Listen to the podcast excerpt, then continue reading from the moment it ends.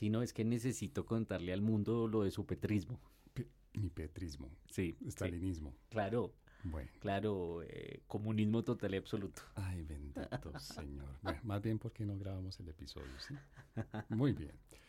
Entonces, ¿listo? Uno, dos, tres.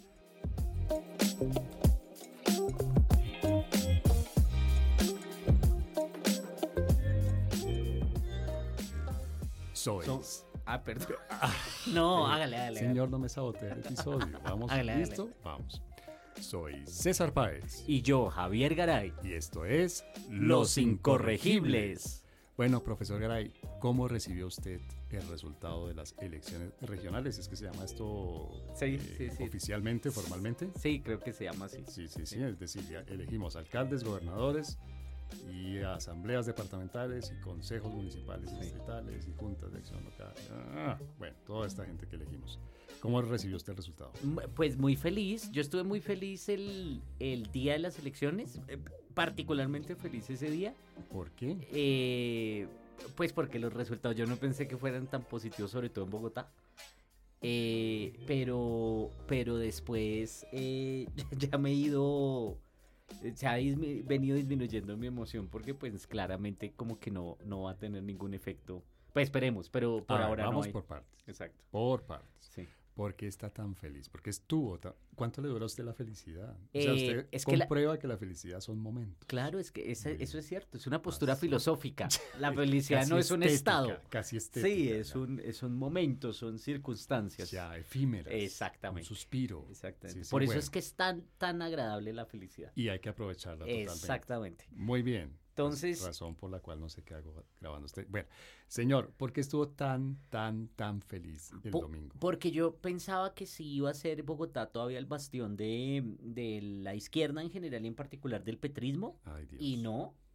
Eh, y me, me, pareció chévere, me pareció bien. Yo le recuerdo que este estalinista, sí. este rojo comunista, es que quiero, tiene estigmatizado. Es que quiero decirle al público que estuvimos hablando al otro día de las elecciones, hablé con el profesor Páez y me salió con todos los argumentos petristas. Me dijo primero que era mentira que las elecciones fueran un, un, plebiscito en contra de Petro. O sea, eso es puro argumento petrista. ¿Cómo le apago el micrófono a este señor? Segundo, me dijo que realmente el petrismo no había ganado. Y tercero, me dijo que los que ganaron eran unos corruptos. Oiga, cuando dije. Usted me dijo, usted me dijo, ah, es que Char le parece muy bien que haya ganado. Galán, Galán, que es de la ralea política colombiana. me lo dijo. Lo de Char sí lo dije. Y lo de Galán. Lo de Galán no lo dije con ese, con e, Usted está confundiendo personajes. Lo de la ralea no lo dije yo. Pero, a ver, vamos por partes. Ya que se está burlando. Puros argumentos petristas. Ya que se está burlando en mis argumentos, le recuerdo que hace varios capítulos, capítulos atrás, yo le dije que el voto en Bogotá es caprichosito, que en Bogotá, desde ya hace un buen número de elecciones, votamos a veces por la izquierda y votamos a veces por la derecha. Cuando digo votamos es la mayoría de los votantes en Bogotá. Le dan su voto a la izquierda en algunas elecciones y a la derecha o al centro, ve, se va a mire, ya me sacó del centro, y al centro en otras elecciones. Y usted, no, no, no, eso ya aquí esto está, la suerte está echada, lea y acta est. Ya ganó la izquierda la presidencia, vamos a tener décadas en las que todos los poderes públicos van a estar en manos de la presidencia, de la izquierda. Bueno, entonces vamos a comenzar a vamos a comenzar su error aquí públicamente. Vamos a comenzar a matizar unas cosas. Primero, muy positivo lo que pasó. Eso no quiere decir que la gente haya votado por la derecha. Si usted se fija, una derrotada, además del petrismo, es la derecha.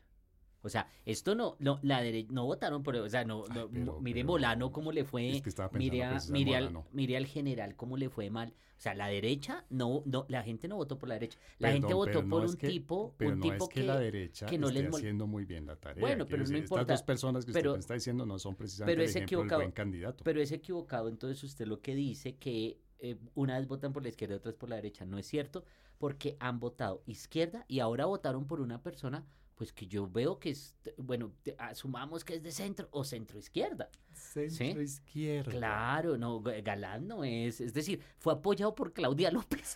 Venga, pero eso, eso, es, a ver, ahí sí nos enredamos, pero una pregunta solo de curiosidad. Sí. Enrique Peñalosa, ¿usted dónde lo ubica eh, ideológicamente? Yo también ubicaría a Peñalosa en la centro izquierda. Centro izquierda. Entre otras porque yo no sé si usted se acuerda de la carátula tan famosa de la revista Diners. La nueva De la nueva izquierda. Y latinoamericana, efectivamente la yo, izquierda. siempre lo veía porque pues él hablaba de unos temas. No se le olvide que por ejemplo él enfrentó a las élites a propósito del, de la expropiación esta del, Del del- club. sí, del club. Y y, que- y- y, eh, clap. Y, eh, y entonces yo si no, yo lo veo, lo que pasa es que lo volvieron derecha era porque, porque así es aquí.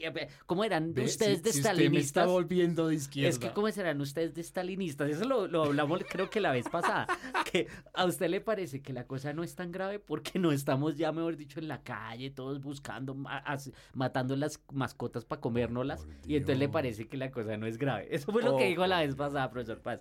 Yo la verdad hoy, hoy estoy, necesito esto de haber sorprendido, haberme sorprendido, que son, mejor dicho, Margarita Rosa, eh, el, el Vergel ese, el, Cárdenas. el, el tal, también, Cárdenas. Cárdenas, todos esos y el profesor Páez son, Ya. son los defensores La- del la- petrismo. La, ahora. caviar. Exactamente. Ya, muy bien. Bueno, pero entonces feliz por el resultado en Bogotá. Dígame, por favor, ¿qué significa ese resultado en Bogotá? No, pues digamos lo que, lo que yo veo es que se le da, desde el punto de vista de la política bogotana, sí demuestra, digamos, una independencia del electorado, un hartazgo frente a la intervención por parte del gobierno nacional. eh, y adicionalmente, desde un punto de vista ya diferente, yo creo que pone a cuestionar sobre todo ahorita a los politiqueros, es decir, a los que nos han, a los que nos pueden salvar o mandar al, al precipicio, les está enviando una señal y es no apoyen necesariamente al gobierno. Esperemos que ellos la entiendan así, que es lo que ya, por eso es que ya no estoy tan contento, porque yo pensé que era definitivo. Yo, yo había escrito, profesor Páez, yo no sé si después de las 7 de la noche, como no me lee, Yo no- pero, pero sí, yo creo que hubo algunos comentarios antes de las 7 de la noche, entonces de pronto me, me leyó. Yo había escrito ahí en X o en Twitter, yo lo voy a seguir diciendo Twitter, Porque usted es rebelde. porque yo soy así. Pero ve, la rebeldía tiene. A mí me tiene encanta. su cosa izquierda. A mí me... eh, Parte de las características de la izquierda. la Nah, rebeldía. ¿sí ve? Es que le, es que llenan, no, en fin. Es que, es que llenan a la izquierda de adjetivos. Entonces izquierda es positivo, izquierda es bonito, izquierda es moral, Ay, izquierda es rebelde. No, Ya. La, izquierda hay que definirla con lo que es. Bueno, pero bueno, Mm. el punto es que, el punto es que em, ¿Por qué está contento? ¿Qué significa este, este triunfo en la... ¿Qué fue lo que escribió No, yo no sobre hablando el eso. significado? ¿Qué fue lo que escribió en Twitter Ah, sobre el significado No, yo, yo, lo que yo había, anti- yo había dicho era, mire, necesitamos que la victoria sea contundente y sin lugar a dudas. Y eso es lo que yo vi por lo menos el domingo. Mm. pero ya cada vez más veo que no fue tan contundente y sin lugar a dudas, porque entonces estoy viendo que el mismo gobierno se siente ganador, ¿sí? Y están diciendo que no, que Mm. ganaron no sé cuánto. Entonces cuando uno ve, entonces dice, no, pero no se ganaron nueve gobernaciones y el gobierno está diciendo que sí. O sea, uno dice, pueden ganarse dos, tres, pero el gobierno está diciendo Ay, que nueve bueno, gobernaciones. Bueno, pero me llama la atención que usted le crea al gobierno. Quiero decir, el gobierno obviamente va a salir a decir, no, sí, nos apoyaron y cuando eligieron el alcalde o la alcaldesa en no sé qué pueblito que tenía problemas de agua y el o la ganadora les ofreció un acueducto que a la gente le convenció la propuesta, votaron por esa persona, allí ganamos nosotros. No es decir, el gobierno va a salir a decir que no perdió, uno y dos, que le fue muy bien y le fue regio a pesar de los resultados en las grandes ciudades y en las gobernaciones. Claro, pero lo que pasa es que sí hay lugar a dudas, entonces por eso ya, ya, porque de nuevo, ¿qué era lo que yo pensaba? Porque fíjese que fue intencional. Se estaba discutiendo la reforma a la salud, ya venían y los congresistas paralizaron los nuevos debates y los eh, aplazaron hasta después de elecciones. Ahí la señal era clara. Lo que quieren los congresistas, lo que querían los congresistas era mirar a ver cómo le iba a ir al gobierno. A partir de ahí van a, van- sigue lo que sigue. Entonces yo decía, si hay una victoria clara, contundente, fuerte, tal, eh, va a ser muy evidente, pero pues no es tan evidente, porque pues si hay una forma de manipular, digamos, la información, pues claramente entonces puede haber, pero de nuevo lo que tenemos que esperar ni siquiera es importante cómo me sienta yo ni usted, sino que piensen los políticos. Bueno, vamos a hablar de eso un poquitico más adelante, le, le propongo, pero por ahora hablemos de los resultados eh, concretos, quiero decir, quién ganó, qué y en dónde. A ver, en Bogotá gana Carlos Fernando Galán y luego el segundo lugar lo ocupa Juan Daniel, Juan Daniel, ¿verdad? Oviedo. Oviedo. Mm. Juan Daniel Oviedo, ¿usted en dónde lo ubica ideológicamente? Juan Daniel Oviedo también. Pu- pu- Puede ser él sí como centro derecha, yo creo. Ah, hoy entonces, hoy sí existe el centro. Es que eso, yo le o iba sea, a usted decir. lleva por lo menos 30 capítulos de Los Incorregibles diciendo, no, eso el centro no existe. Yo le, yo le, listo, le doy gusto en eso. Gracias. Le doy gusto en eso. Perdóneme, pero entre los dos, si uno hace cuentas alegres, que, que estas cuentas no siempre son así, pero digamos, si uno hace cuentas alegres entre eh, Juan, perdón, entre eh, Carlos Fernando Galán. Carlos Fernando Galán, gracias, y Juan Daniel Oviedo, podrían tener tranquilamente casi el 65% de los votos. Sí, en 70%. Bogotá. 70% Sí, porque. Carlos Fernando Galán fueron 49% y Juan Daniel Oviedo 20%. De la capital del país, la ciudad más grande y la ciudad más rica del país. Sí. Bueno, pues eso es un dato que me parece que es difícilmente controvertible. Y si uno va a ver los resultados del Consejo, También, porque primer lugar fue el Partido Verde, sí, pero sí ve que se el mantiene centro, la el centro. se mantiene la izquierda, ¿ves? Centro izquierda, y ahí seamos Bueno, honestos. sí, centro ¿sí? izquierda, pero izquierda, Eh, izquierda, lo que sí es izquierda. No, no, mm, sí, no, pero sí es centro izquierda. Primer lugar entonces Partido Verde, segundo nuevo liberalismo. En tercer lugar, ya con menos curules, creo que son siete, porque los dos primeros creo que son ocho. El pacto. Eh, el tercer lugar, Pacto y Centro Democrático, con el mismo Ah, número de curules. Ni le preguntan dónde ubica el centro democrático. No, pues ya que. Eh, pero, pero sí, el. el- Pero de y después viene Partido Liberal, y después viene ya Cambio Radical, y después el de Lara, que yo no sé qué es eso. O y- porque- bueno, y además Lara lo convirtieron en una, no sé si es una sigla o un acrónimo, pero lo convirtieron en algo así, no, la Sí, es sí. una palabra, la A es otra palabra. Óigame, pero esos resultados son bien concreticos, bien claritos. En Bogotá Sí, perdió la izquierda. sí. De Sí. nuevo, no es de centralismo, es decir, lo que voy a decir obviamente es consecuencia del centralismo, pero no la visión, mi visión centralista me lleva a eso. La ciudad capital, la ciudad más rica y la ciudad más poblada del país, le dio su voto a, a mucha gente, menos a la gente a la izquierda, para no decir que a la derecha, porque entonces usted empieza aquí con la Sí, ¿no? sí. controversia. Muy bien, Cundinamarca, que es el- sería la, si no recuerdo mal, la tercera entidad territorial más poblada, Mm. más rica, nada, después de, de Bogotá y Antioquia. Cundinamarca no tuvo tampoco... Ganó Rey, que es eh, de una coalición, pero incluye a Cambio Radical, eso pues es centro derecha. Descartemos. ¿y ¿Por qué lo hice así como... No, yo estoy feliz. Desidia. No, estoy súper emocionado. Centro-derecha, así como Además, no Rey, además. Rey me parece chévere y todo. Venga, ¿no? pero cuando usted le pone centro a la, a la expresión, le causa como, como, como piquiñita, como... Es que sí, lo que pasa es que como no sabemos qué es. Ah, ya, ¿Sabe, ya, qué, ya. ¿Sabe por qué le pongo centro Ay, derecha? Porque no son de derecha de verdad, sino son ahí como, No como, que, como que una cosa sí siquiera- y una cosa no. Ni siquiera ¿Sí? quiero saber qué es eso de derecha, de verdad. Bueno, vámonos entonces. Vamos por tamaños aquí mentalmente, ta- perdón, no mentalmente, ¿no? En este, eh, en este libreto que escribimos, no como siempre. Tan un- pronto un salieron mes- los resultados. Un mes antes del que No. grabamos, pero sí unos buenos días antes de Sí. grabar. En este, en este episodio, eh, eh, que, que está también estructurado, también definido, tan, tan, hablemos más o menos en orden de tamaño de la población, de la economía, de lo que significa el peso relativo de esas entidades territoriales en el país. Medellín Sí, y Antioquia. sí. No, ahí sí fue un golpe durísimo para la, la izquierda. Y ahí sí gana la derecha, claro. Es un, un, un, un ¿qué? Un departamento de derecha.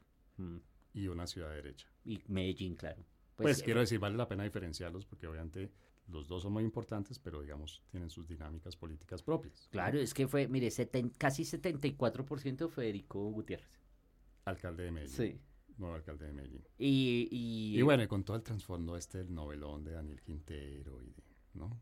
¿le fue a hacer aquí una confesión? Sí, ¿usted Yo- votó por Quintero? No. Ah, ¿Cómo voy a votar por Quintero? Si pues, no, no pod- votando, nunca no sé, podría. No sé, pues, yo creo que usted tiene una segunda, una segunda personalidad. No, es que hay dos cosas que me encantaron de la campaña. Lo primero fue el jingle de, mm, de Cambio Radical.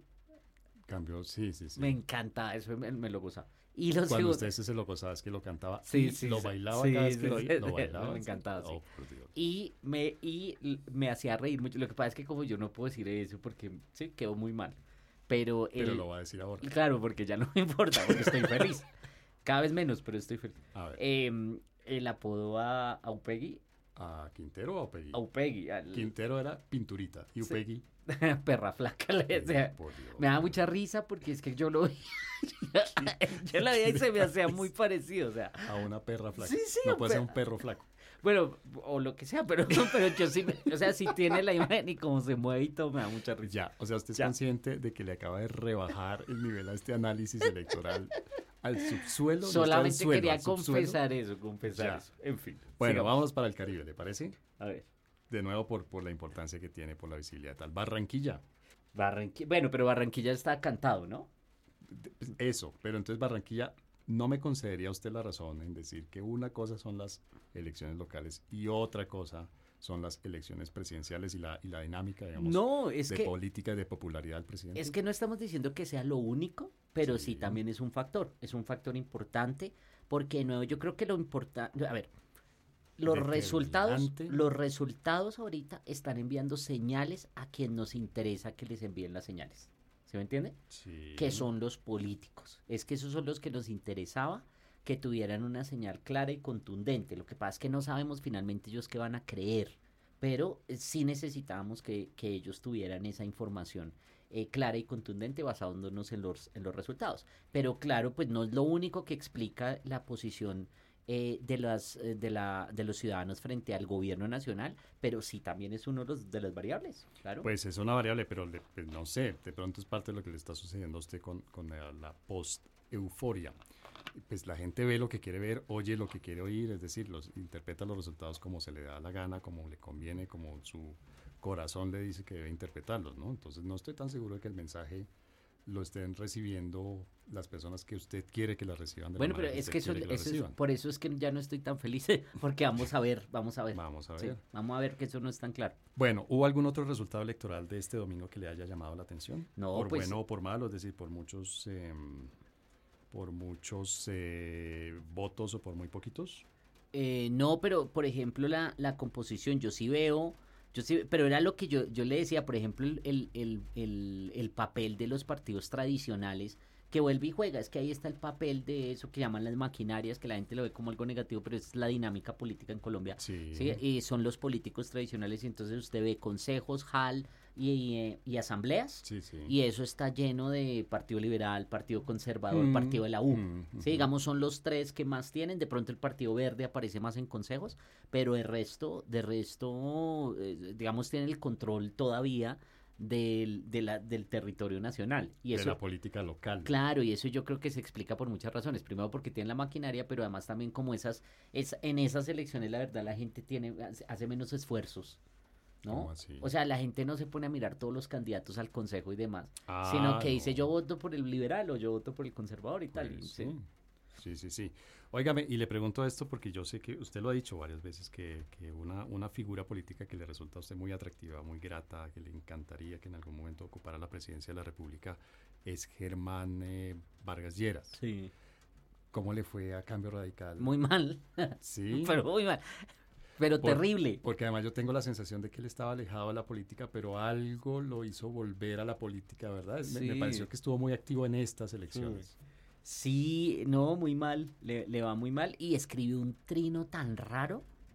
Yo lo, sí, yo lo leí y es Parecía escrito por Petro. ¿o Eh, no, escribió una cosa como ganamos, eh, menos mal ganamos y no sé ¿En qué. ¿Dónde? Sí, exacto, yo ¿Y también, qué? yo lo retuiteé y yo puse por qué está diciendo eso. sí, perdió en todo lado. Pero ves el tema Sí. de que la gente ve lo que quiere ver Sí. y oye lo que es decir, interpreta Eh, la yo no- a su no- acomodo, a su conveniencia. No lo entendí, pero yo sí creo, es que yo, yo, eh, pero de nuevo es por mi posición y la forma que ya hemos hablado. ¿Sabe por, qué me. ¿Sabe por qué me gusta Sí. la figura de Carlos Fernando Galán a pesar de que sea izquierda? Ah, por- sí, porque Bueno, es centro izquierda. centro izquierda. Mm. eh, que no me genera susto. O sea, yo puedo ahorita estar tranquilo, yo no voté por él, pero estoy tranquilo, listo, que ya haga lo que tiene que hacer, cuatro años, no es existencial el que haya llegado, no, no es una molestia existencial, ¿sí? Para usted fue, bueno, todavía sigue siendo porque le quedan dos meses. Claudia López fue una molestia existencial. Al principio sí, porque fíjese que ella cumple uno de los requisitos que yo he mencionado aquí varias veces. A mí me generan mucha preocupación estos, estas figuras carismáticas que generan estas pasiones, ¿no? Y que, y que, se, que la gente los ve como salvadores, como... Entonces, a mí esa gente me preocupa mucho. Al principio ella tenía, pero creo que aprendió, a la- a, digamos, con el paso del tiempo, aprendió. Aprendió a Pero- comportarse y a verse como lo que es realmente. Es una persona ya simplemente que tiene un cargo de administración y listo. Pero usted dice, ella aprendió, ¿sabe qué creo yo, Javier? Eh, Estoy de acuerdo hasta un poquito antes de esa última conclusión. Ujú. Yo creo que es que la gente también aprende. Quiero decir, los ciudadanos comunes y corrientes también aprenden que de pasada un poco la euforia que algunos, le tengo que decir nuevamente, creo que Mm. yo lo había hecho aquí un par de veces en este podcast, yo hace años que lamentablemente voto sin convicción. Sí. Hace varias elecciones en las que le doy mi voto no a la persona que quiero que gane, sino le doy el voto a la persona que creo que evita que no gane la que no quiero que gane. Sí, es una especie de, no sé si es un voto en contra, voto castigo, por lo menos un voto de por favor que no gane el otro. Le doy el voto a usted con tal de que no gane el otro, pero no es que esté convencido de que usted sea la mejor opción. Pero en el tema de, de este mesianismo y de esta euforia y de, esta, cari- de este carisma, eh, me parece también que los ciudadanos y las ciudadanas aprenden. ¿no? Y, eso se desinfla rápido cuando empiezan a ver error tras, er- tras error y pelea Y tras eso- pelea y disculpa tras disculpa. Y eso sí, de pronto, fíjese que es una, eh, es una gran eh, enseñanza en mi caso, porque eso no lo tenía en cuenta. Fíjese que yo sí pensé, y lo- pero no, lo que estamos viendo es que los ciudadanos, sobre todo los ciudadanos colombianos, sí parece que tienen esa capacidad. Que Y- son, que son como, como los colombianos nos quejamos tanto y todo. Entonces, de pronto, ese tema de adorar a una sola persona no es lo nuestro, sino y que nos desilusionarse pronto. Sino que sí. exacto. Entonces el colombiano vota, y- pero a los dos días ya está molesto y comienzan. Eso me gusta, me puede chévere. Porque esa es una salvaguarda frente a esos temores que vienen. Pero también hace muy difícil esto de gobernar, ¿o no? Claro, La pues. gobernabilidad es complicada. no, no es un país fácil. Bogotá, Sí. Bogotá es una ciudad, me parece a mí, no, sí. pues hablo de Bogotá porque la, la vivo, la sufro, la Mm. conozco más o menos, pero no sé cómo serán otras partes, en otras eh, unidades Mm. administrativas de Colombia, pero me parece que Bogotá es complicada Complicado, de sí. gobernar, ¿no? Sí, sí, Por eso mismo, sí, sí. los bandazos y los no bandazos. Bueno, ¿alguna otra razón por la que haya quedado contento de los eh, de las em, resultados electorales del domingo? No, pues eso, sí, principalmente eso. Yo, yo sí, pues de nuevo, porque yo esperaba. Ah, bueno, yo esperaba también una reacción. Digamos, yo, yo ah, escribí algo el sábado y era que yo podría pensar que esta gente se iba a radicalizar más. Pero el domingo tuve un compasito, sobre todo cuando salió por primera vez peinado. eh, Sobrio, va a sí, sobrio, sobrio. Óigame, pero está hablando de la reacción de la gente frente al resultado. No, del presidente, del gobierno, del, Ah, de la ¿sí? secta. Sí, como ahora la, ahora la llamo la secta. Secta. Que, bueno, Sí. ya que usted se metió ahí, Sí. ¿cómo fue la reacción del presidente? Eh, muy buena en ese momento, pero yo creo que le dijeron, Ay. ¿usted vio el, el discurso? Fue oí muy después, moderado, sí, radio, estuvo sí. muy Sí, moderado sí. Sí, sí, muy, Pero, muy, una cosa que a mí me encanta, de verdad, verdad, lo digo con ay, toda me- que me encanta de Petro, diga. No, señor, me encanta de cualquier presidente, cualquier político, cualquier autoridad, incluso autoridades cercanas por aquí a nosotros. La institucionalidad. Que salgan a hablar de las instituciones bien, que salgan a defender las instituciones, que salgan a decir y a resaltar la importancia de las instituciones y que salgan a decir este resultado que a mí no me gusta mucho, que a mí no me conviene mucho, estoy hablando del presidente, no Sí. me vaya a malinterpretar, Sí, no a sí. sacar de contexto en el discurso. Este resultado que a mí no me conviene mucho, que no me gusta mucho, es un, es un resultado bueno, es un resultado que hay que aceptar y es un resultado que hay que respetar porque de eso se trata el juego democrático y de eso se tratan las instituciones que tenemos en este país. Y eso pensamos, exacto, y eso pensamos que iba a ser. Entonces salió Pensamos peinado. Yo creo, yo creo que, pues, yo creo que algunos dijimos, qué bueno que haya salido, ya, ya recibió el mensaje, tal, pero terminó esa locución, yo creo que fue obligado.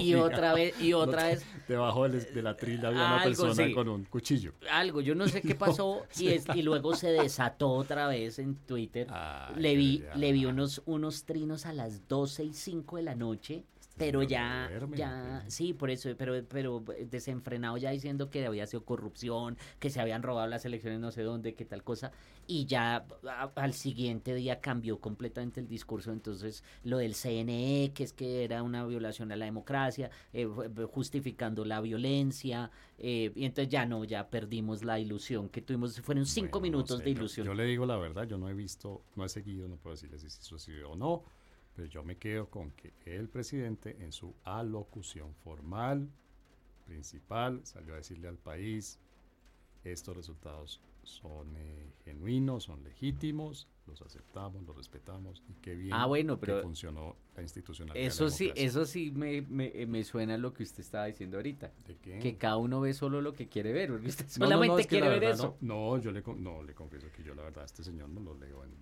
en X. Pero hay que, No lo sigo. pues no. para poder, porque hay que mirarlo, porque por eso es que no se asusta de pronto. Por eso, porque si solamente No, ha visto pero- una locución y fue preciso cuando salió fíjese- peinado. No, no, no, la oí por radio, pero fíjese que, eh, que lo que usted dice, recuerdo que usted mismo habla sobre usted mismo, diciendo que en, en X, en las redes sociales, la gente tiene como una especie de segunda personalidad, Sí, ¿no? sí, Que sí. Crea un personaje, digamos. Podría ser eso también, ¿no? Una persona... Eso justifiquémoslo. ¿sí ve? es que, pero por Dios. pero es que es impresionante. Usted no se da cuenta.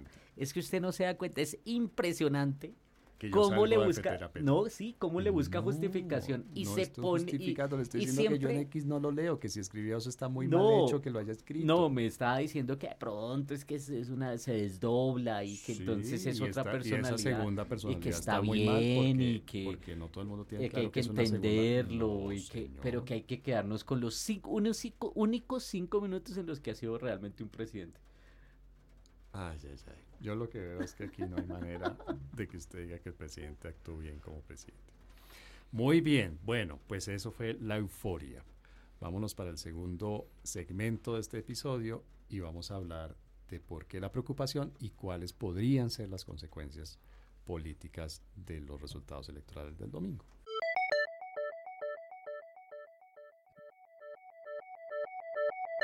Bueno, profesor Garay, entonces usted quedó eufórico. ¿Cuá- ¿Hasta qué hora le duró la euforia? No, lo que le digo, yo el domingo estuve muy feliz. El lunes me levanté muy feliz, estuve feliz.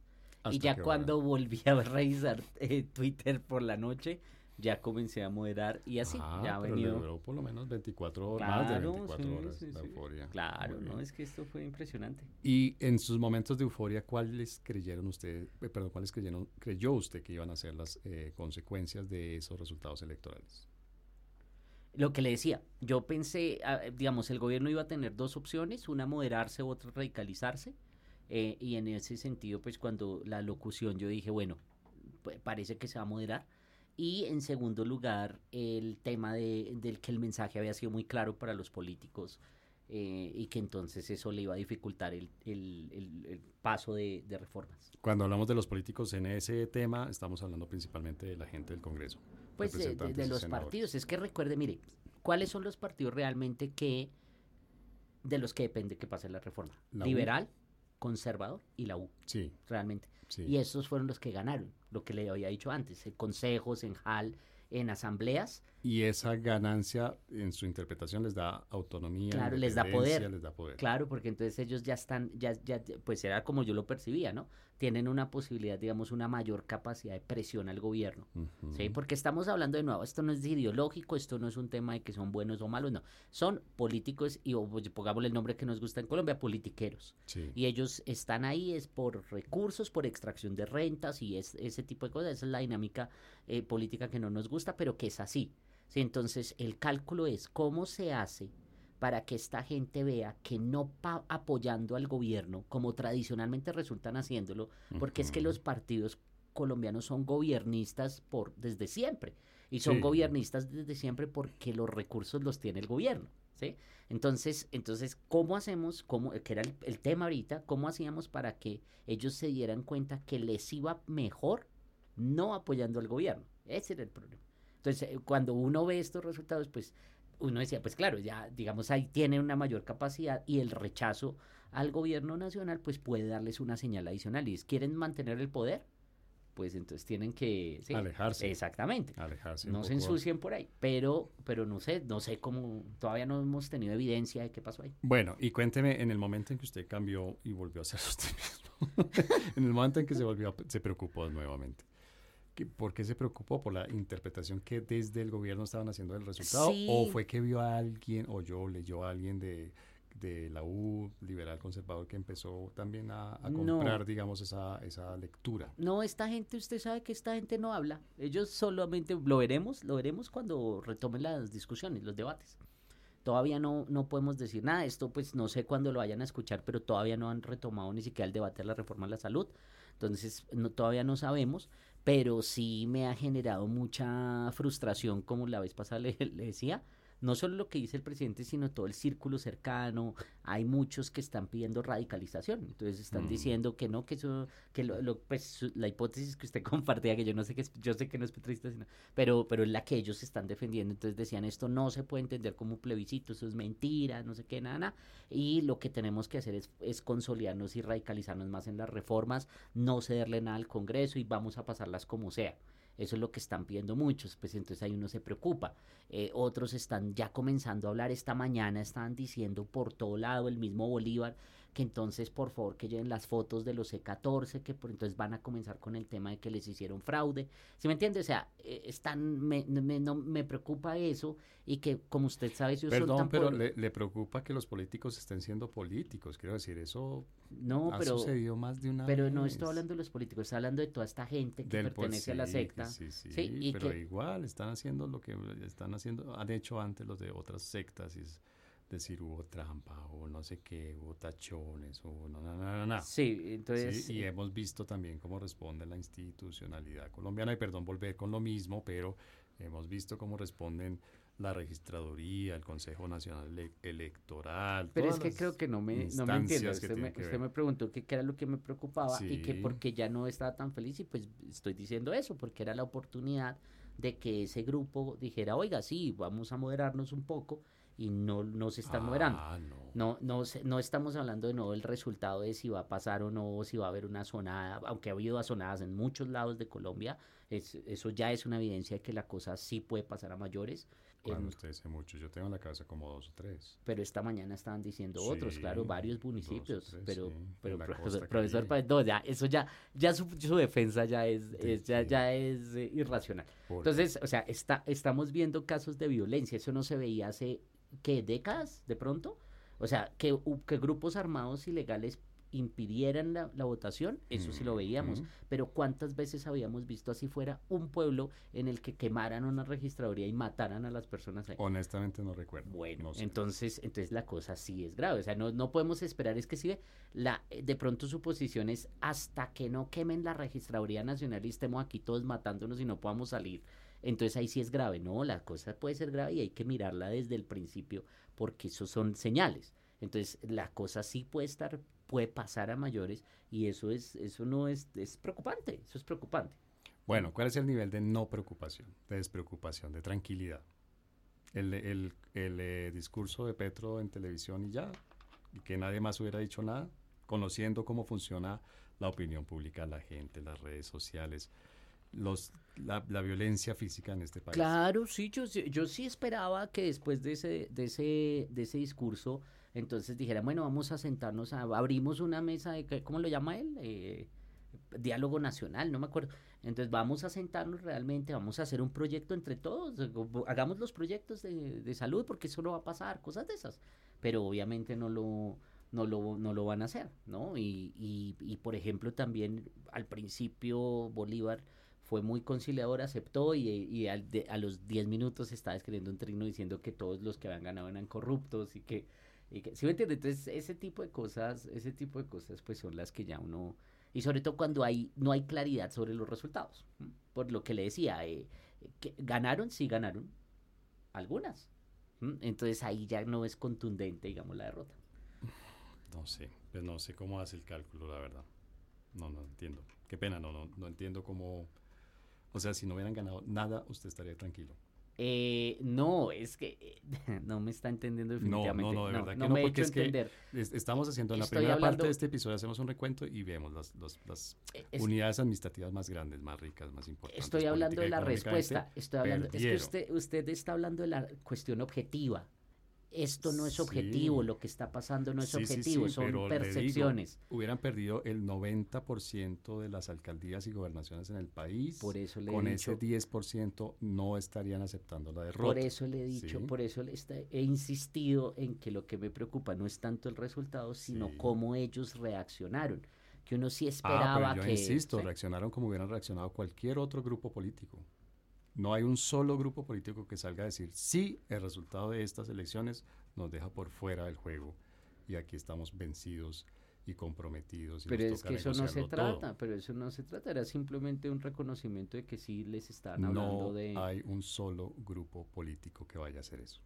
No lo han hecho. Listo, entonces, está, entonces está perfecto. ¿no? Entonces es una maravilla, qué maravilla tener a los del pacto y y la, y la actitud que toman. Esa misma actitud la tendrá, por ejemplo, el Partido Conservador. Es que ese, argumento no es un tucoque el típico. Entonces, ese es otro argumento muy petrista. No, pues todos lo hacen, entonces nosotros también. No, estoy tratando de encontrar cuál es lo extraordinario del fenómeno que un partido político salga a decir no perdimos nada las elecciones. Nada es extraordinario, entre otras, porque la pregunta no es sobre la ordinario o extraordinario de lo que está pasando, sino que usted me dijo, la pregunta que usted me había hecho era, mm.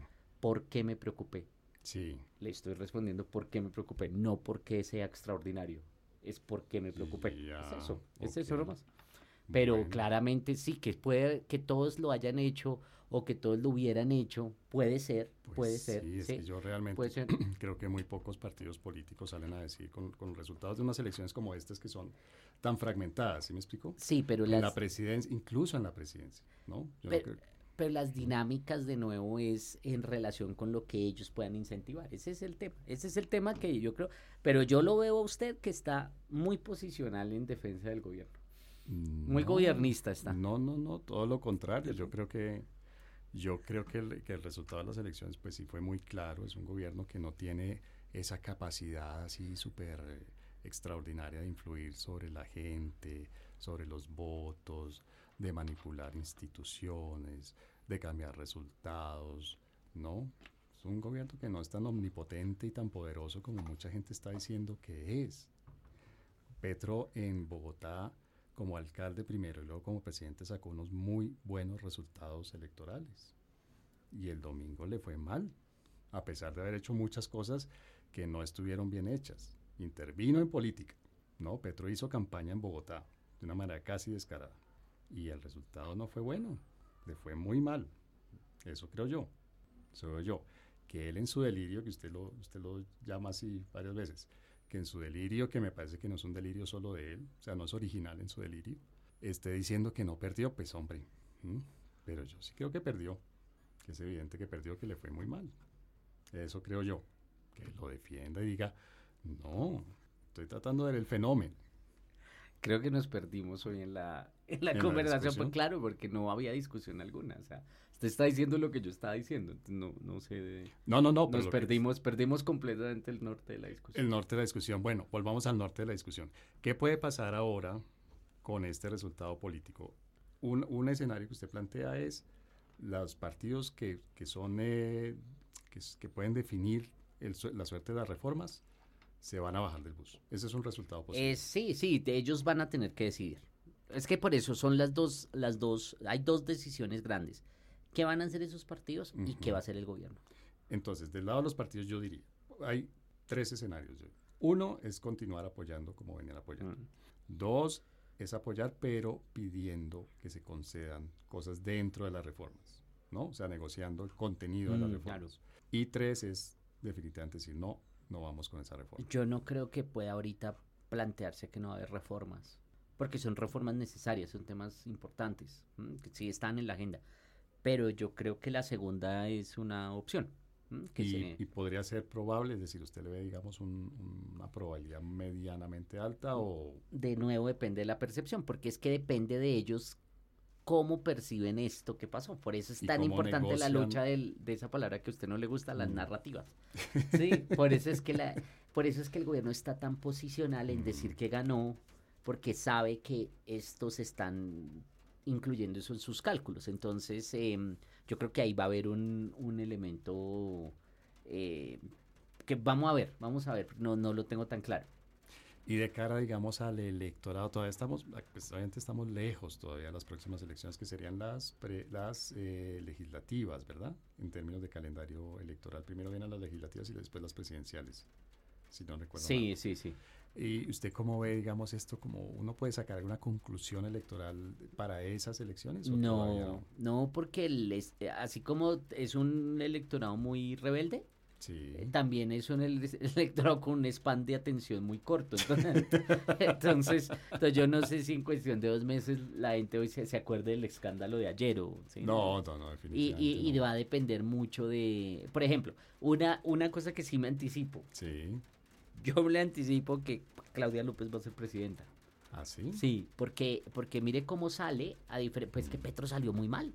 Sí. Y a la gente se le olvidó eso y aún Sí, así sí, le votaron tanto. Y ahora ella sale bien. Ella no está, no está tan mal. En niveles de popularidad. Sí, de popularidad y de todo. Y pues ella habla duro y tal. Y como sabe caer en todo lado, porque ella cayó con el presidente, ahora cayó Mm. con Galán y pues con sí. Entonces, yo creo que ya ella va a ser presidenta.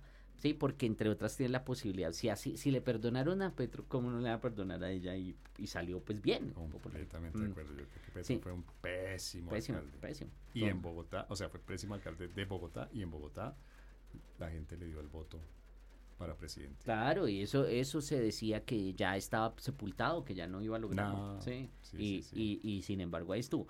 Pero sí, yo creo que, yo creo que ahí hay un tema de, mm, de, mm, eh, de que eso podríamos más o menos mencionarlo, pero que esto vaya a afectar las legislativas del 2026, no, pues imagínese, no. O sea, no cambia el mapa político, lo que llaman los expertos del mapa político, es decir, la, la correlación de fuerzas, el peso de cada partido. No, todavía no. Que sacar legisladores y Vamos a ver, es que, es que son muchas cosas, por ejemplo, de nuevo, ¿qué, ¿cuál va a ser el papel frente a las reformas?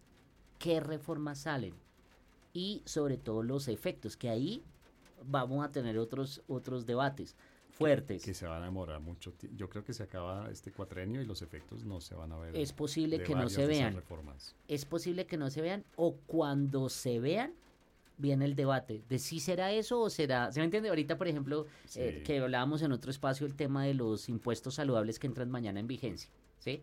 Y entonces, en unos meses, eh, vamos a, va a comenzar a salir datos de personas en situación de pobreza que, han- que van a tener que dejar de comer cosas y tal. Y nos van a decir, por otro lado, que igual están comiendo más saludable. Sí, y entonces, sí, va a haber las dos narrativas ahí otra vez.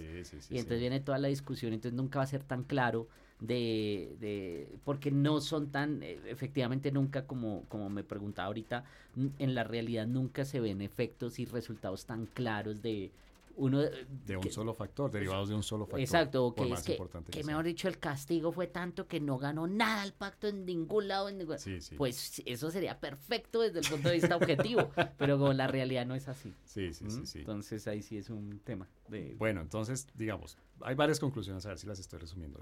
Uno, el gobierno perdió, el oficialismo perdió. Sí. ¿sí?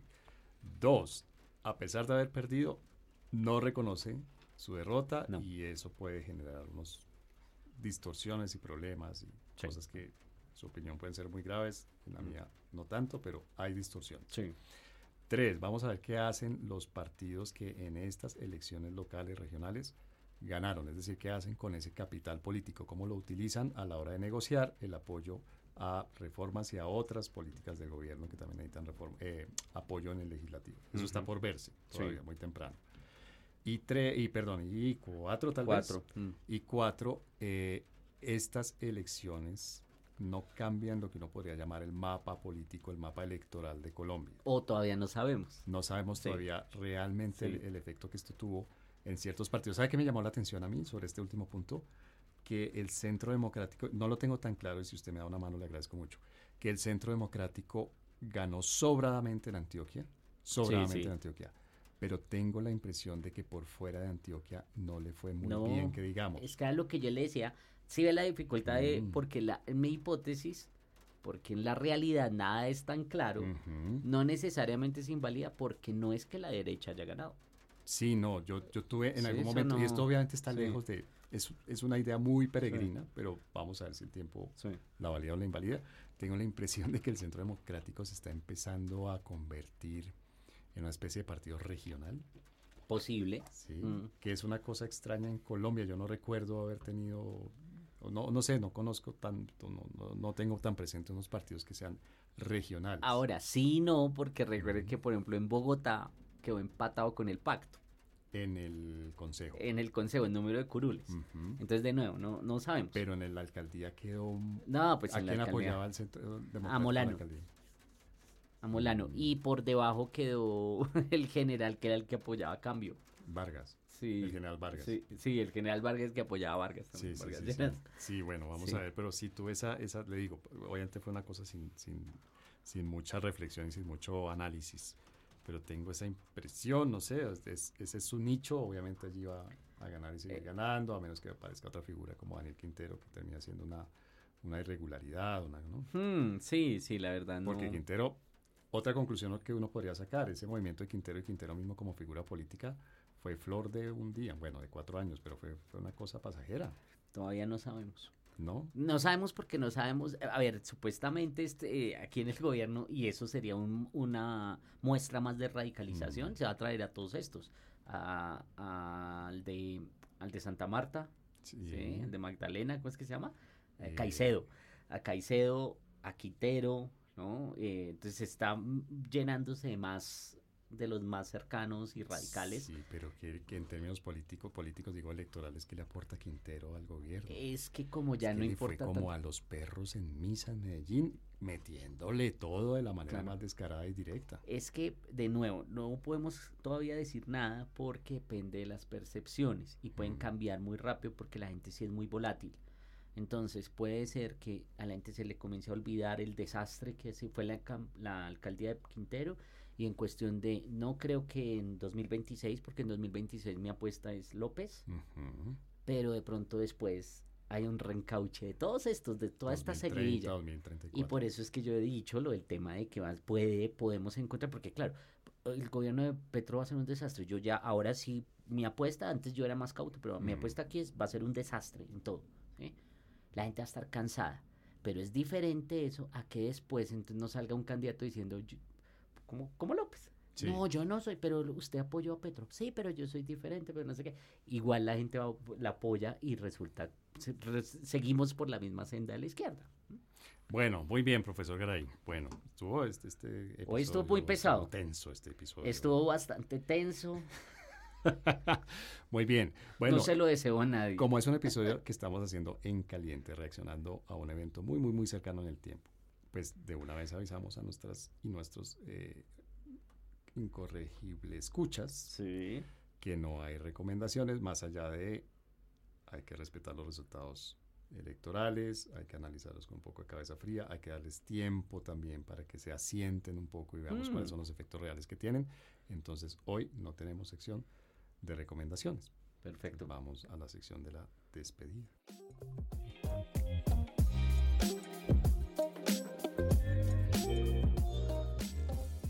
Bueno, profesor Garay, pues episodio dedicado a los resultados electorales, elecciones locales, elecciones departamentales, lo que les queremos decir de municipios, distritos especiales, etcétera, y departamentales. Y un episodio además de, mm, de, de difícil eh, lectura, de conclusiones que todavía no son concluyentes, de, bueno, de que hay que esperar, ¿no? Es un episodio realmente especial. Sí, es, sí, es un, uno especial en todo sentido. Fue, fue agotador este. Fue agotador. Sí, sí, sí. Me sí. siento cansado en eso. Pero, pero creo, se, se me ocurre, que esto tenemos tiempo para planearlo. Deberíamos pensar que para las próximas elecciones podemos hacer un capítulo en vivo de los incorregibles Eso es- comentando los resultados. Sería una maravilla. Ajá. ¿Cuándo son? ¿La siguiente? Debe ser en, te hago cuentas rápidas, casi tres años. Ah, no, entonces falta. Sí, sí. estamos- podemos preparar todo el- Desde ya. la torre sonora. Listo. Muy bien, bueno, profesor eh, Páez, oiga pues, Ese es el nivel de cansancio. ese es el nivel de cansancio. Gracias, Profesor. Garay, Garay, muchas, muchas gracias por, por habernos ayudado a entender, a analizar este resultado electoral, por haber compartido primero su alegría desbordante y luego su Después- preocupación y la ira. cauta. Y la ira. En la ira Y la ira. por los tres. Muy bien, un episodio de, ¿cómo se llama esta película de Disney? ¿Cuál de los de sentimientos. Ah, eh, eh, Inside Out. Eso, muy bien. Intensamente. Intensamente, un episodio intenso de los incorregibles. Muchas, muchas gracias a la gente que nos escucha. Y bueno, escríbanos, por favor, en redes sociales, arroba crítico, C-R-I-T-T-I-K-O, arroba capu73, C-A-P-U-73. Y cuéntenos cómo les pareció este intenso episodio de los incorregibles denos sus opiniones y propónganos temas. Y aquí seguimos hablando intensamente. Muchas gracias, profesor Páez, y chao a todos. Gracias, profesor Gara.